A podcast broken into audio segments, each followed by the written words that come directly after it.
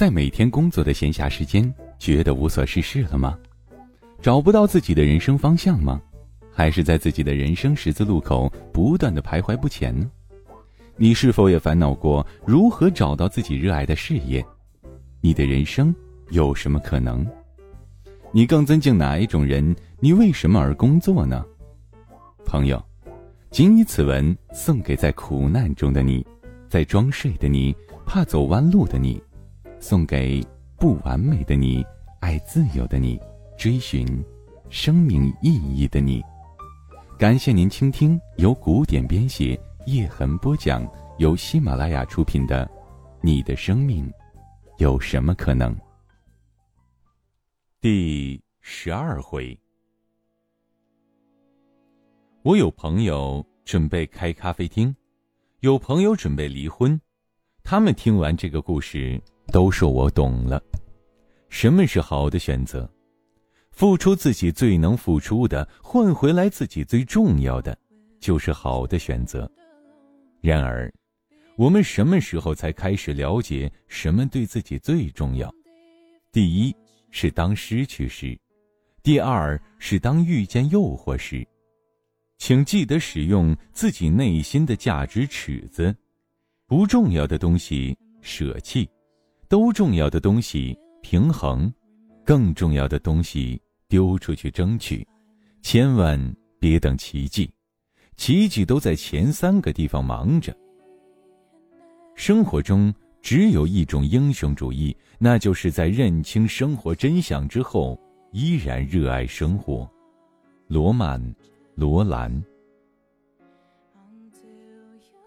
梦想与他人的期待冲突怎么办？讲一个真实的案例，小娟儿。年近三十，在上海一家外企从事市场工作，白领一枚。他家人希望他尽快结婚生子，每天一个电话如浪奔浪流，滔滔江水永不休，各种相亲活动充满他的生活。他的上司希望他再冲刺一把，好让自己可以把一部分工作移交给他，而他内心渴望一次旅行。他的心理学老师告诉他要追随自己的内心。某段开车进藏，在垭口看星空的文字打动过他，他渴望一次开车进藏。他还有一些闺蜜，分属上述三个阵营：女人三十，升职、生活还是生娃，永远是个大问题。小娟儿开始思考这个问题。她首先需要明确的是，哪些真的是给小娟儿的建议，哪些其实是给小娟儿，其实是为自己的建议。他慢慢理解到，父母亲希望他生孩子，里面包含了给他的建议，希望他能够体会家庭的幸福，也有自己的部分，希望有一个孩子带自己会有成就感。上司给他的建议。既有希望你可以成长，你很优秀，也有给自己的部分，希望你可以成长起来，我可以更好的向上发展。心理学老师给他的建议既有希望你可以追随内心的声音，也有给自己的小私心。当你这样优秀的学员成长，心理学就会更有影响力。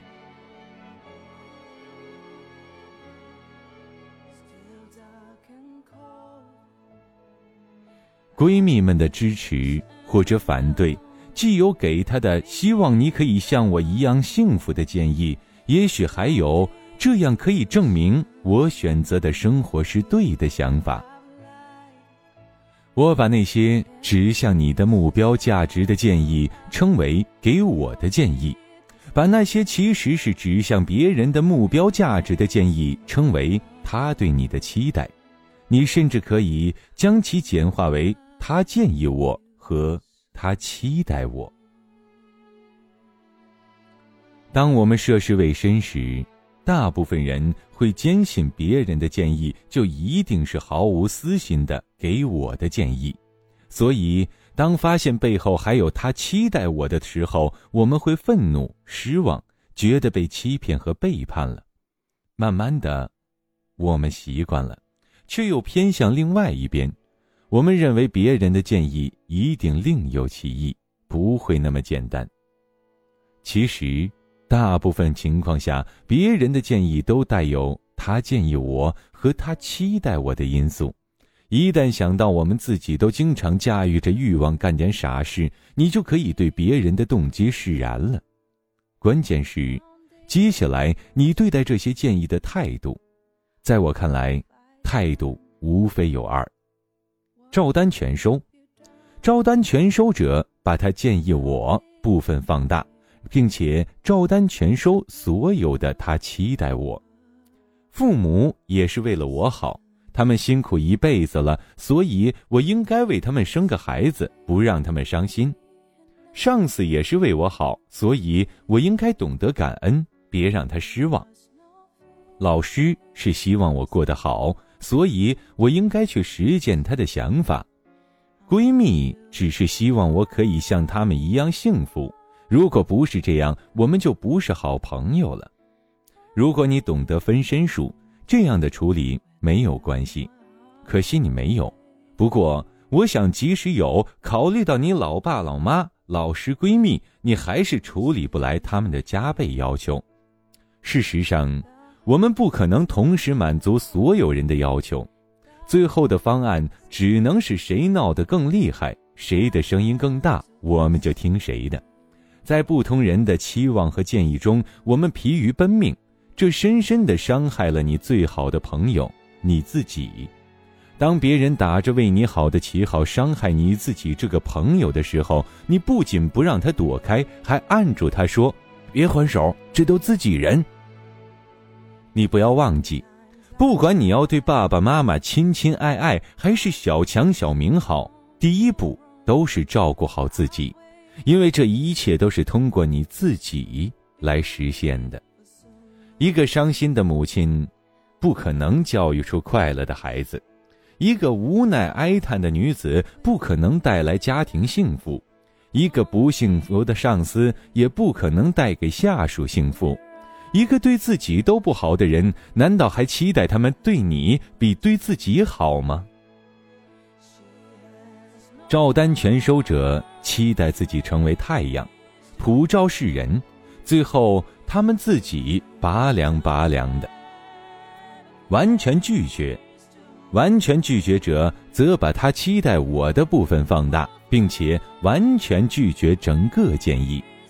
父母是为了利用我生孩子玩，老板还不是为了让我帮他赚钱，老师是为了让我支持他的那一套，而闺蜜们则是希望自己有一个跟随者，想利用我，没门儿。你的确很独立，但是。你也伤害了他们真心为你好的那些部分，同时也让自己失去了很多可能。仅仅是因为不想被利用，你失去了那些让自己幸福的机会。可你有没有发现自己被自尊利用了？叛逆和成熟最大的区别在于前者并无主见，让往东偏往西，让往南偏往北。成熟者则内心有定见，如果你说往西，他会继续往东；而如果你说往东，他仍继续往东。完全拒绝者使自己成为被迫害的中心，他们愤怒地退回所有的期待，孤独的一个人远离人群。亲爱的听众朋友，您现在正在收听到的是由喜马拉雅出品的《你的生命有什么可能》。本文作者：古典，播讲：叶之痕。谢谢你，但我有更重要的事情要做。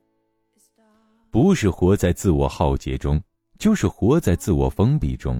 我们还有更好的选择吗？在他建议我与他期待我之间，其实还留有空间，虽然不大，但生活的智慧能让我们游刃有余。不是每个期待都需要被满足，我们可以接纳他人的期待，但并不一定要满足他们。父母亲期待你结婚生子，上司期待你助他一马，心理老师期待你践行理论，闺蜜期待你与她们一样，这些都是大家的期待。但是你总有选择，你可以选择收到他们的期待，满足他们；也可以选择收到期待，不满足他们。不过，你永远无法决定让他们不期待，因为那是别人的事。比如，你也许会说：“我无法面对父母亲失望的眼神，所以我还是踏踏实实的尽快找个人结婚生子吧。”这也是一种选择，在接起父母亲期待的同时，你必须同时放下对自己的一些期待。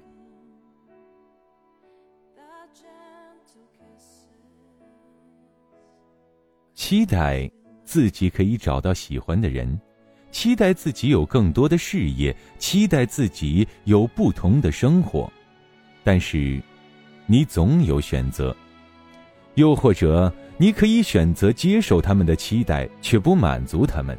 我理解父母亲有这样的期待，但是我对自己有更重要的期待。做不一样的事情，你必须承担父母亲的失望与压力，但是你总有选择。唯一不太可能的是质问：为什么父母亲要这样想，或者为什么我会这样？事实上，父母亲和你一样，都坚持自己的看法，而且由于时间更长，他们比你更加坚定。而你已经是这样了，关键是下一步你会怎样？生命不长，你会遇到很多很多的期待，但是能够满足的只有不多的几个。你会把谁的哪些期待排在前面？我喜欢美国心理协会会长。塞利格曼的说法，他认为人生只有两个时期，一个是扩张期，一个是收缩期。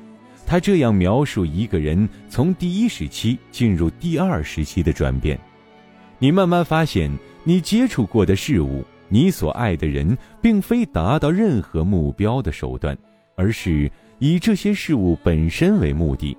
你对那些新鲜、疯狂的事情不再感兴趣。你离别人的期望越来越远。定见的所有修炼，都是为了有一天面对他人的期待时，淡淡的微笑，说一句：“谢谢，这很好。”但是，我有更重要的事情要做。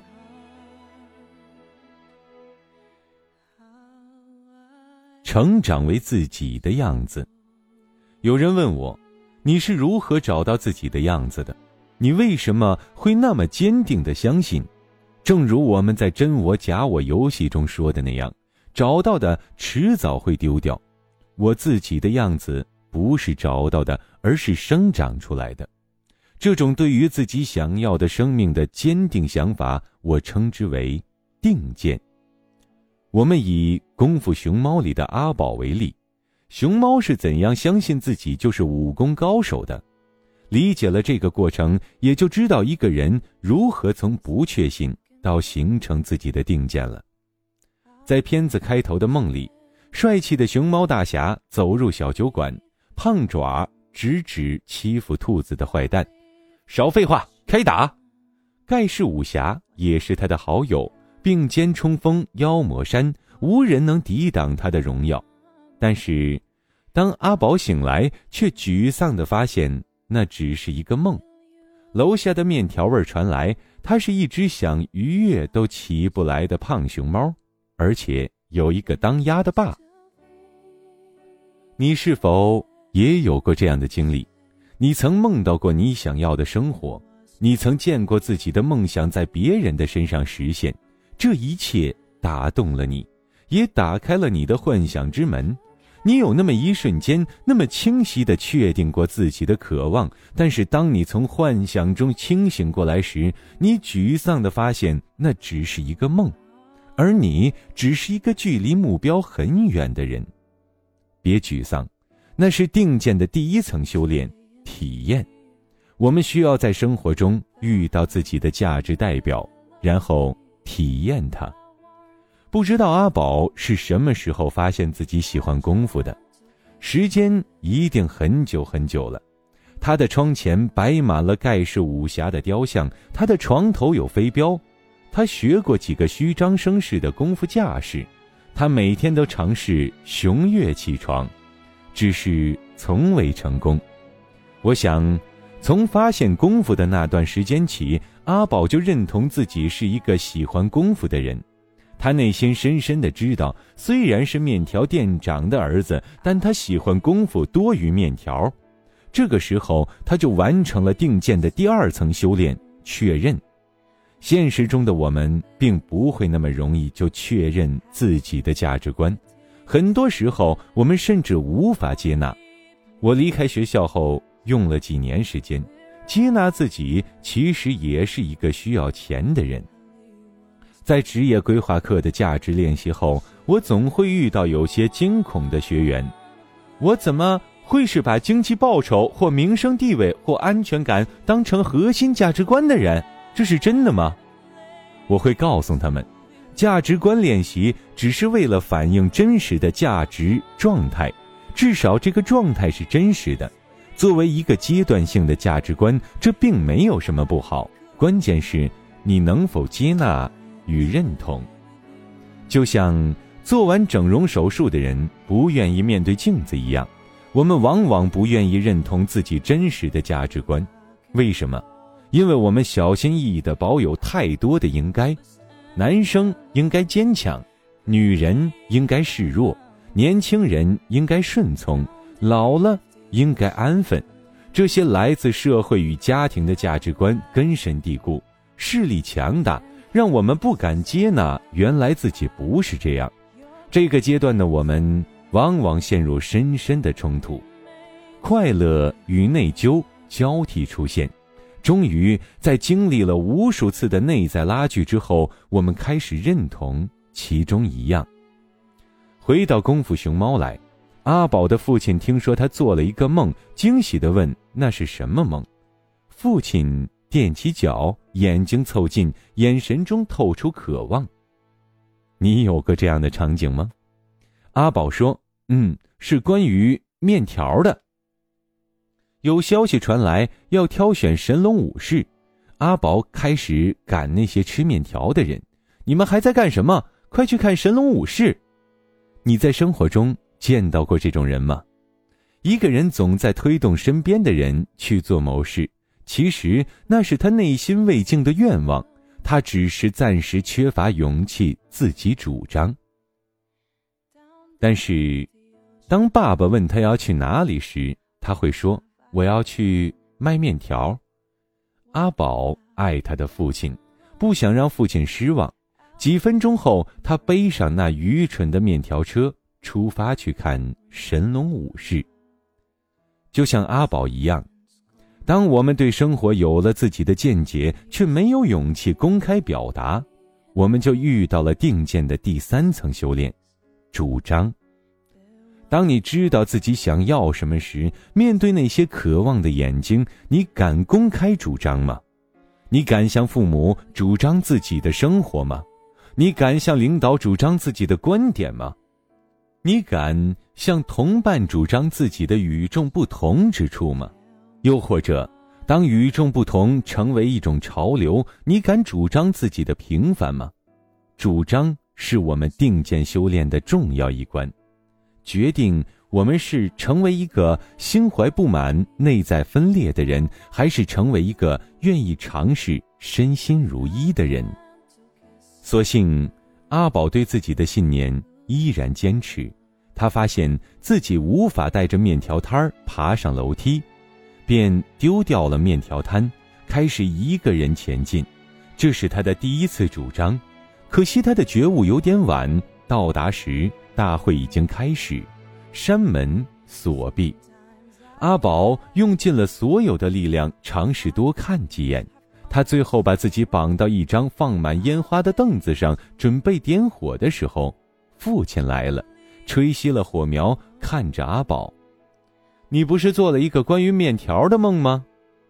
阿宝此刻完全明白自己想要什么了。他第一次对父亲大声主张：“爸爸，我撒谎了，我做了一个功夫的梦，我爱功夫。”烟花爆开，他飞起来，开始践行他的功夫传奇。在你第一次主张之后，命运之轮开始转动；在你第一次主张之后，压力与斗争又随之而来。害怕冲突的懦弱的人无法前行。接下来的故事，我想你们都非常熟悉了。